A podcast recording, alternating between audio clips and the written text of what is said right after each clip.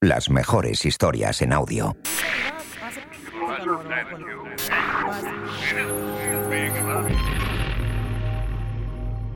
Estás escuchando un avance de Sintonías Infrecuentes, el podcast de Felipe González.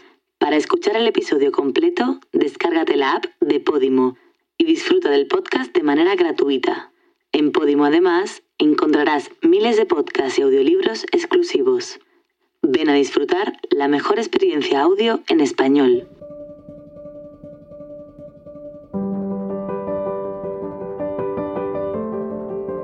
Esto es Sintonías Infrecuentes, un podcast exclusivo de Podimo y la Fundación Felipe González, producido por Osmos Global.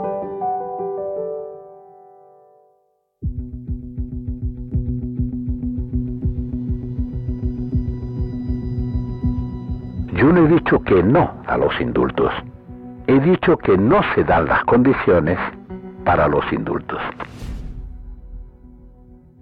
Necesitamos sentarnos a conversar porque últimamente ya llevamos bastantes años sin conversar. Felipe González conversa con Alberto Núñez Fijo.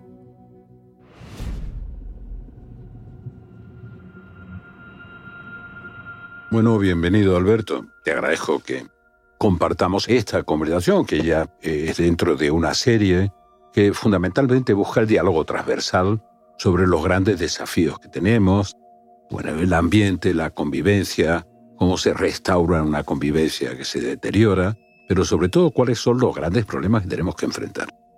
Tú sabes que mi convicción es que hay que enfrentarlo desde la centralidad, no desde el centro, que es un punto geométrico raro, desde la centralidad que permite ponerse de acuerdo en alguna cosa fundamental. Y eso parte de algo que es una reflexión un poco menos temporal que los problemas que nos atrapan. Por ejemplo, estamos en un momento de desafío para España en el que hacen falta grandes pactos como fueron los pactos de la Moncloa para enfrentar esta doble crisis, la reconstrucción del aparato productivo, la reforma, las políticas de empleo, atender a los jóvenes, etc. Me falta un gran pacto como aquel. Y dentro del espíritu en que se produjeron después los pactos de la convivencia, que fueron los pactos constitucionales, también hubo un gran acuerdo respecto de nuestro ingreso en Europa, de tal manera que fue, como sabes, el único país de los que se incorporaron a entonces el mercado común que fue unánime la, votación en el Congreso. Y eso solo se recompone identificando los desafíos y abriéndose a un diálogo, que es lo que te propongo. Un diálogo que en realidad, yendo a la etimología, dice, consiste en el esfuerzo de comprender el logo del otro. Después comparte parte de ese logo, de ese razonamiento o no, pero por lo menos lo conoce. No hay el apriorismo de descalificar al otro porque es otro entonces, lo que hemos construido en España, yo creo que no podemos desperdiciarlo. A eso es a lo que te invito a dialogar, justamente por la transversalidad y la confianza que se puede generar mediante este diálogo que desearía para España, no solo para nosotros.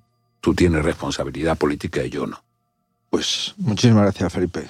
El primero es un honor y segundo es una oportunidad. A medida que ibas expresando y haciendo la exposición inicial, a mí eh, la política empezó a interesarme eh, justamente cuando se retransmitían los debates del Congreso. Y os oí hablar, pues fíjate, a Fraga, a Suárez, tú, a Roca, a Abril Martorell. Bueno, era lo, que a mí me interesaba escuchar. Y lamentablemente esto ya no, esto ya no, ya no interesa, pero no interesa porque ya no hay debates. La política del tuit ha venido a, modificar la política de la reflexión y del diálogo y de las divergencias que a veces hay que tener, ¿no? Y por tanto, volver a hablar en una España en la que se necesita sosiego y en una España en la que necesitamos sentarnos a conversar, porque últimamente ya llevamos bastantes años sin conversar, creo que es muy importante. Y en este caso, oye, me has invitado y yo estoy encantado.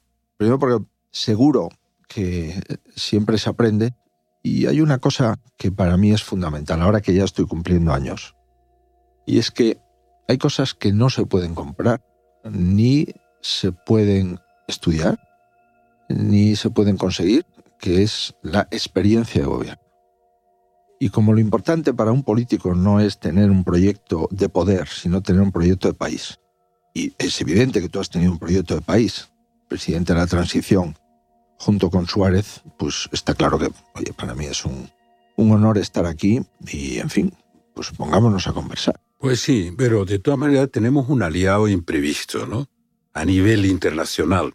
Y el aliado imprevisto para salir de ese atajo de desaparición del debate político, sustituido por el insulto tuitero, cuando lo hay, que es la mayor parte de las veces, resulta que es uno de mi quinta, un coetáneo mío, que es Biden.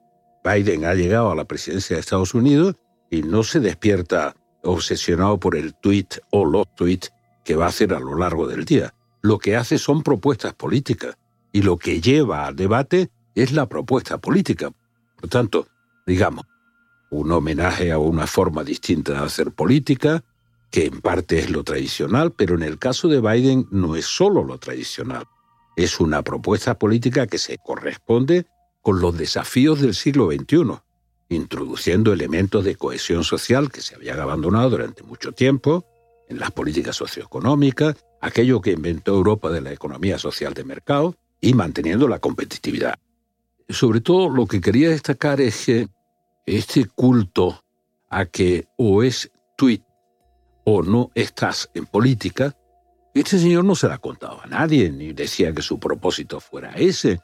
Luego llega a la presidencia y en 100 días, pues, que prometía hubiera 100 millones de vacunas en Estados Unidos, vacuna 200, y bueno, y en 100 días ha desencadenado un gran tsunami en el sentido positivo de la palabra. Naturalmente, ahora hay que analizar sus políticas, no sus tweets. Estás escuchando un avance de Sintonías Infrecuentes, el podcast de Felipe González.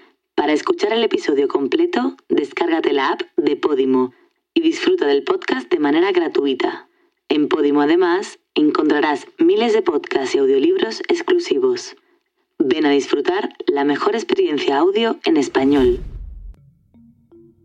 Ahora, por ejemplo, antes de entrar en lo que yo preveo que va a ocurrir, o sea, la economía va a rebotar en los próximos meses, no me cabe duda, el avance de la vacunación que se está produciendo nos va a permitir un cierto grado de tranquilidad, sin olvidar que una pandemia, como su propio nombre indica, no se queda en nuestra frontera, pero en medio se atraviesan acontecimientos que no son los del día, sino que van a durar semanas, como el debate, la pelea más que el debate, pues no sé, la reflexión está ausente sobre los debates sobre los indultos a los condenados por la sala segunda dentro de proceso en Cataluña, ¿no?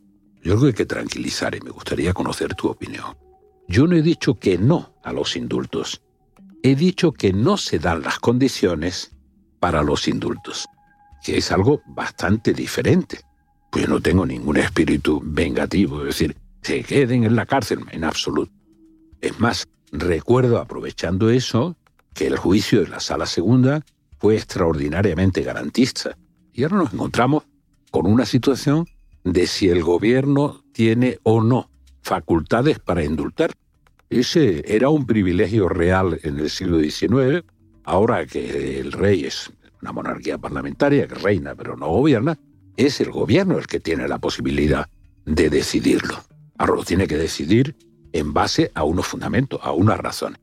Como no me gustan los términos de arrepentimiento, lo que sí creo es que si están dispuestos a recorrer el camino de aceptar que el gobierno de Cataluña gobierna respetando, aunque no crea en ella, la Constitución respetando el estatuto que le da legitimidad para gobernar y el ordenamiento jurídico, eso daría un espacio para eso que se pretende que es reencuentro, reconciliación, etc., que lo expresa muy bien Salvador Illa.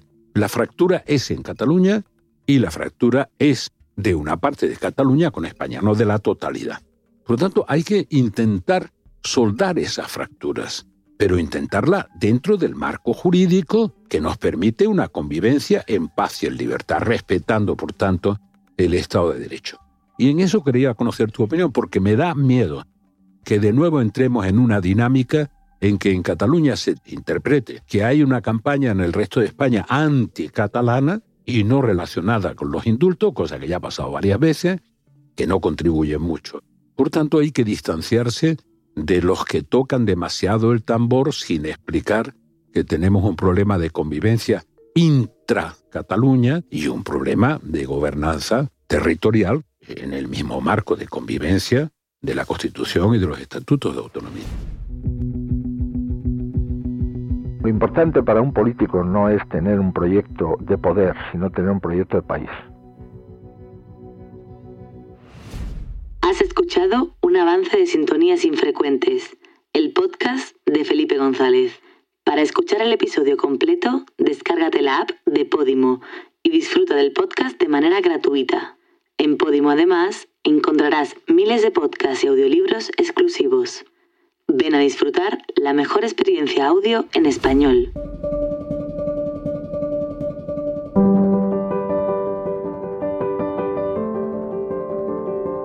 Has escuchado Sintonías Infrecuentes, un podcast exclusivo de Podimo y la Fundación Felipe González, producido por Osmos Global.